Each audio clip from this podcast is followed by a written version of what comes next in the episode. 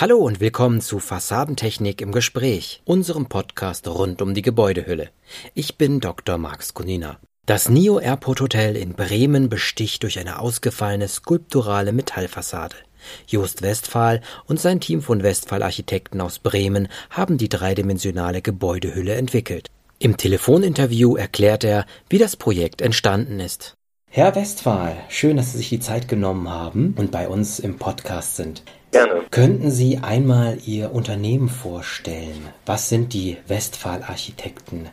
Ja, Westphal Architekten ist ein Büro in Bremen mit circa 20 Mitarbeitern. Wir arbeiten überwiegend im norddeutschen Raum, sind ähm, stark im Wettbewerbswesen aktiv, mehr oder weniger erfolgreich und legen aber gleichermaßen viel Wert auf eine gute Durchführung. Wir, das sind meine Frau Birgit Westphal, Klaas Dambeck und ich, leiten das zu dritt und haben auch so jeweils unsere Schwerpunkte in den Tätigkeiten, die wir aus der Geschäftsleitung heraus machen und ein tolles junges Team dabei. Das heißt auch, das aktuelle Projekt, das wir gleich besprechen wollen, das NEO Airport Hotel in Bremen, das ist genau auf Ihrer Linie. Sie sagen, es ist ein junges Team und haben dem Ganzen einen jungen Stempel aufgesetzt. Was bedeutet das? Ach ja, was heißt junger Stempel? Also wir werden ja sicherlich gleich noch ein bisschen über die Entstehungsgeschichte sprechen, aber ich denke, ein Haus steht 50 Jahre und ist aber dennoch ein Zeitzeuge seiner Zeit. Insofern muss man darauf achten, dass ein Haus zwar schon aus dem Geist seiner Zeit entsteht, entwurflich, handwerklich und in der Durchführung und Nutzung, aber natürlich auch in 50 Jahren kein zeitgeistiges Gebäude geworden ist. Aber ich glaube, ein junges Team kann durchaus immer wieder neue Ideen entwickeln, aber wird auch durch das Wissen im Büro kontrolliert, dass es wirklich auch ja sowohl in 50 Jahren noch funktioniert und gut aussieht, aber dennoch auch nicht problematisch wird hinsichtlich seiner expressiven Gestaltung, die sich nicht im städtebaulichen Kontext befindet. Ne? Dann lassen Sie uns doch einfach mal direkt über das Projekt sprechen. Können Sie einmal den Hörerinnen und Hörern das New Airport Hotel in Bremen vorstellen? Ja, gerne.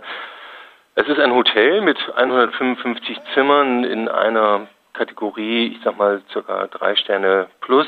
Und das Wesentliche dieses Hotels ist, dass es eigentlich hervorgegangen ist aus einer städtebaulichen Masterplanung. Wir wissen, dass die Flughäfen in Deutschland oder in Europa ihr wesentliches Geld gar nicht so sehr mit dem Luftverkehr verdienen, sondern eigentlich im Wesentlichen durch die Unternehmen oder Kooperation mit den Unternehmen, die dort ansässig sind. Und der Flughafen ist in seiner Entstehungsgeschichte im Wesentlichen äh, nach Norden und Osten erweitert worden, aus dem Flugfeld heraus, und die Westerweiterung fehlte, sodass wir eine städtebauliche Masterplanung vorangestellt haben, die die Grundlage bildete, die städtebauliche Grundlage bildete für den Hochbau. Und dieses Hotel ist entwickelt worden von einem Bremer Investor für einen Hamburger Betreiber. Novum Gruppe heißt diese Hotelbetreibergesellschaft und wir standen zunächst vor einem riesengroßen Parkplatz, der eine große ja, Blechwüste darstellte und haben dann eine städtebauliche Rahmenplanung entwickelt und auf der Grundlage das Hotel als Impulsgeber für den ersten Auftakt der weiteren hochbaulichen Entwicklungen. Bleiben wir doch gleich bei der städtebaulichen Masterplanung.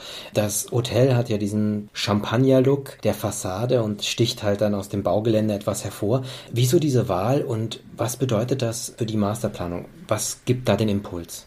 Ja, die können ja erkennen, dass dieses Haus links und rechts noch erweitert wird und damit einem dem Leitbild der europäischen Stadt so ein bisschen folgt. Also Straßenrandbebauung, eine Höhe, die sich orientiert an den Nachbarbebauungen, siebengeschossig ist sehr viel. Also die städtebauliche Haltung des Hauses ist eigentlich eine relativ traditionelle versucht, den Stadtraum zu schließen und auch eine Blaugranzstruktur später auch zu ermöglichen. Wir haben gesagt, das Haus initiiert auch einen impulsgebenden Neuanfang für die Häuser, die in der Umgebung eigentlich aus den 80er, 90er Handschriften entstanden sind und haben dann diese Gestaltung der Fassade, die ja relativ expressiv ist, auch in ihrer Farbigkeit mit einem Champagner-Farbton orientiert an Dingen, die jetzt zurzeit so in der Umgebung nicht zu finden sind. Und diese Farbigkeit hat durchaus für uns auch assoziative ja, Vergleiche zu einer Beherbergung, zu einem Hotel, zu einer Stofflichkeit, die dieser Farbigkeit durchaus auch verwandt ist. Und daher kam dieser Farbton. Kommen wir nochmal zur Idee mhm. der Metallfassade an sich. Sie haben es gerade eben schon so ein bisschen angedeutet. Mhm. Es, ist, es, ist, ja ein skulpturaler Bau mit äh, polygonalen Elementen. Wie ist die Idee entstanden? Das ist ja schon ein Blickfang. Sie mhm. sagen selbst in der Pressemitteilung, dass Licht immer wieder auf verschiedene Weise, je nachdem ob es Tag oder Nacht ist, anders ja. eingefangen wird und der ganzen Fassade ein anderes Bild gibt. Wie kamen Sie auf diese Idee? Mhm. Also wenn Sie so Hotelfassaden sich anschauen in unseren Städten, dann sind das ja häufig so Kaninchenstall-ähnliche Rasterfassaden, die auch aufgrund der engen Taktung, so ein Hotelzimmerraster hat so circa 320 bis 350, immer wiederkehrend das gleiche Bild darstellt. Und wir haben sehr früh gesagt, wir suchen mal nach einer großmaßstäblicheren Gliederung und haben erstmal zwei Zimmer gebündelt. Das heißt also, hinter einer Öffnung erkennen Sie zwei Zimmer die thematisch dann natürlich auch mehr Masse ermöglichen, also dort, wo sich kein Fenster befindet. Und wir haben uns dann bemüht, diese großmaßstäblichere Gestaltung der Fassade auch plastisch zu gestalten. Also diese polygonale, weiche Kantigkeit, die Sie dort finden, die ist entstanden aus einem Leitbild. Wir haben uns da so ein bisschen auch an einem Steinbruch orientiert. Ne? Das ist auch ein sehr scharfkantiges Bild, aber es sind weiche Winkel, es sind dennoch scharfe Kanten. Und dieses Bild war uns ein Stück weit Leitbild und ähm, half uns bei der Gestaltung dieser Polygonalität dieser Fassade. Was musste bei der Umsetzung der Fassade dann genau bedacht oder in die Planung mit aufgenommen werden? Ja, wir haben natürlich erstmal geguckt, wie können wir ein wiederkehrendes Bild finden, was trotzdem geschossübergreifend und auch achsübergreifend variiert und dennoch ein Regelbild erzeugt. Und dann hat uns die Möglichkeit, das Ganze am Computer in 3D relativ schnell zu kontrollieren. Das hat uns natürlich interessiert, wie tief muss so eine Auskragung sein, ne? dass Sie als Straßenpassant diese Plastizität erkennen und aus der Nähe nicht dadurch erdrückt werden oder andersrum, dass Sie aus der Nähe es gerade noch sehen, aber aus der Entfernung nicht mehr. Also wie viel muss es sein, dass es erkennbar wird und wie wenig darf es sein, dass es dann nicht mehr droht zu verschwinden. Und für eine solche polygonale Fassade muss doch sicherlich eine gewisse Unterkonstruktion vorhanden sein. Und wie kann diese Unterkonstruktion die Unterschiede in den Bekleidungshöhen ausgleichen? Das ist eigentlich nicht schwer. Sie haben ja für jede hinterlüftete Fassade eine Aluminium-Unterkonstruktion in der Regel und die hat beim Standardfall einer planen Fassade immer die gleiche Tiefe. Und wir haben hier halt variierende Tiefen. Und diese Variation sehen Sie auch in den Blechen, hält dann quasi ein gekantetes, aber dennoch in sich planes Blech.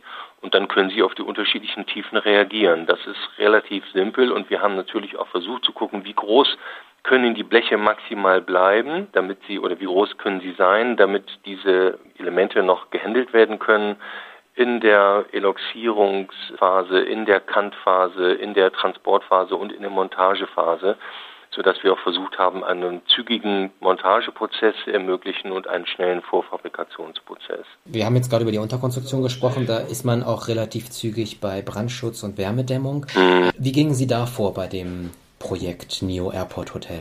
Ja, Sie erinnern sich vielleicht an Grenfell, ne? das war das Hochhaus, was in England brannte und man doch wirklich ähm, erschütternd davor stand, wie kann das überhaupt ausgelöst worden sein. Das war am Ende ein Kamineffekt, der sich in der Fassadenaufbauschicht entwickelt hat und zu einer unglaublich schnellen Brandausweitung geführt hat. Man hat anschließend verordnet, dass dieser Kamineffekt unterbunden werden muss durch eine horizontale Schottung dieses Zwischenraums zwischen Wärmedämmung und dem vorderen Blech.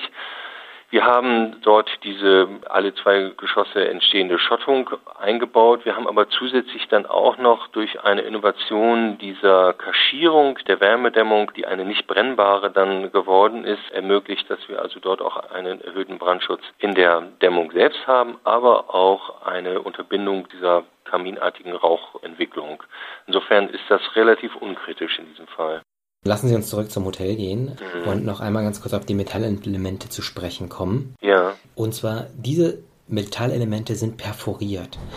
Woran liegt das? Sollten die Elemente ja. leichter sein? Hat es damit zu tun? Oder ist mhm. es ein äh, Designausdruck, den Sie da eingesetzt haben? Ja, also wir haben dieses Haus zu Beginn als Betonfassade entwickelt. Diese Betonfassade wurde in den Kosten unbezahlbar, weil das Haus immer schwerer wurde und weil wir auch durchaus mit der Wasserabführung hier im, durchaus feuchte gefährdeten Norden an unsere Grenzen schießen.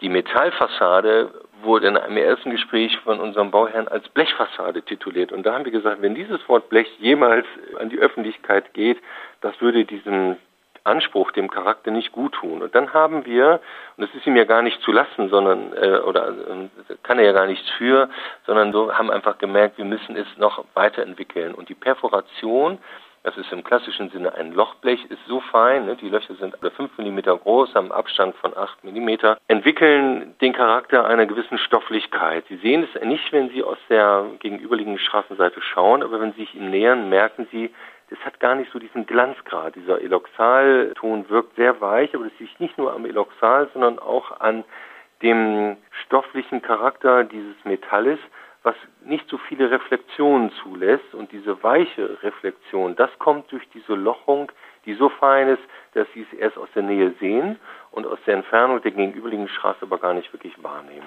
Was macht das mit einem Architekten, wenn er so ein Projekt umgesetzt hat und gemerkt hat, ach, das mit dieser Lochung, mit dem Metallfassade, das hat, das war sehr erfolgreich. Mhm. Wird man dann plötzlich Fan und versucht das woanders einzubauen oder lässt man sich davon nicht so stark beeinflussen und versucht wieder was Neues zu probieren? Nee, das ist immer wieder neu. Also da fangen sie eigentlich immer wieder neu an. Wir haben natürlich bei dieser Fassade eins zu eins Versuche gemacht. Wir haben große Mock-ups in eins zu eins Größe aufgestellt und uns aus der Entfernung diesem Objekt genähert. Das fangen sie immer wieder neu an und ich kann nicht leugnen, dass ich durchaus nervös auch nach dem Abrüsten so eines Objektes auch am Wochenende hinfahre und auch ganz alleine prüfe oder mit meiner Frau gemeinsam, die wir diese Dinge gemeinsam entwickeln, dass wir uns sagen, war das richtig, war das gut?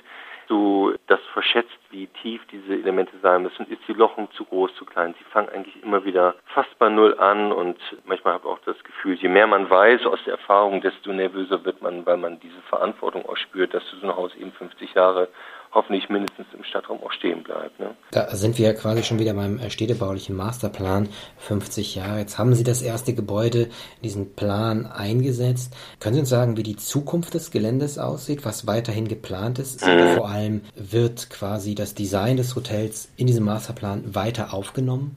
Also ich weiß, dass wir im Zuge der städtebaulichen Rahmenplanung uns sehr, genau mit befasst haben, wie schaffen wir einen starken Städtebau, der viel zulässt. Das heißt nicht, dass es Wildwuchs werden soll, aber die planungsrechtlichen Vorgaben vermitteln eigentlich, dass dort ein ruhiger Städtebau entstehen soll.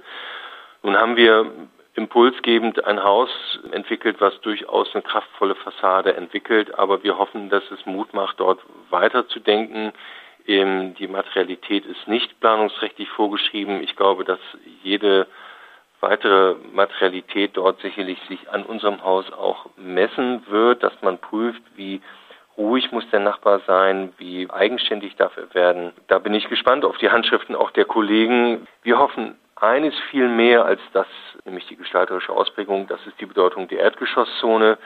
Sie kennen es, dass viele gewerblich geprägten, aber dennoch Dienstleistungsstandorte keine Erdgeschosszonen haben, die so offen und öffentlich sind, wie ein städtischer Innenstadtraum es eigentlich ähm, erfordert. Die Erdportstadt Bremen braucht eine deutliche Aufwertung ihrer Erdgeschosszonen und das sehen Sie auch in unserem Foyer. Wenn Sie sich die Ansicht anschauen, dann sehen Sie, dass dieses Foyer eine maximale Länge generiert.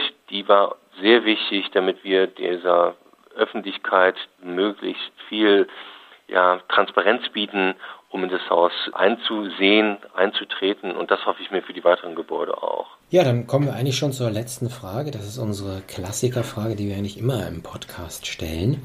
Und zwar, Herr Westphal, mhm. wohin wird sich Ihrer Erfahrung nach zukünftig die Gebäudehülle hin entwickeln?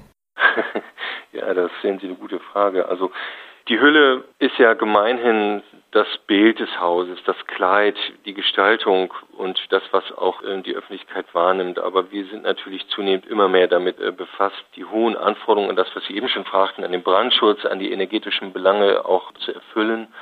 Und ich glaube, wir müssen zukünftig noch mehr Anforderungen an diese energetischen und brandschutztechnischen Vorgaben erfüllen. Wir haben ja in den letzten ja, 30 Jahren, denke ich mal, uns intensiv damit befasst, wie können wir die Häuser vor Kälte schützen. Wir lernen jetzt in den letzten, insbesondere nach den letzten drei Sommern, wir müssen sie mehr und mehr und mehr vor der Hitze schützen. Früher haben wir das Wort Hitze gar nicht benutzt, da war es nur der sommerliche Wärme.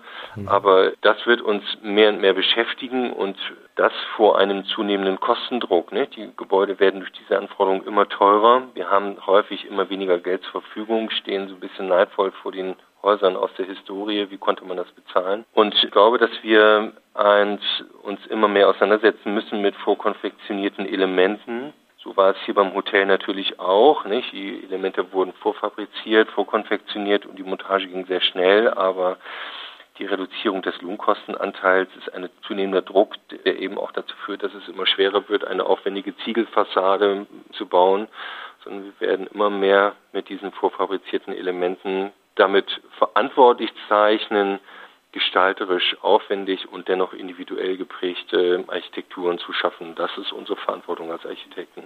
Ja, vielen Dank für das Statement. Vielen Dank, dass Sie uns einmal in die Geschichte hinter dem Projekt geführt haben. Gerne, ja, mir Spaß gemacht. und dann wünsche ich Ihnen ganz viel Erfolg und hoffentlich bis zum nächsten Mal. Ja, danke schön, Herr Skulina. Alles Gute und bis auf bald. Ne? Tschüss nach Hamburg. Tschüss. Fassadentechnik im Gespräch ist ein Podcast des Kubus Medienverlags. Weitere Informationen zum Neo Airport Hotel in Bremen finden Sie in Ausgabe 4 der Fachzeitschrift Fassadentechnik und auf www.fassadentechnik.de. Wir hören uns beim nächsten Mal. Ihr Dr. Marx Gunina.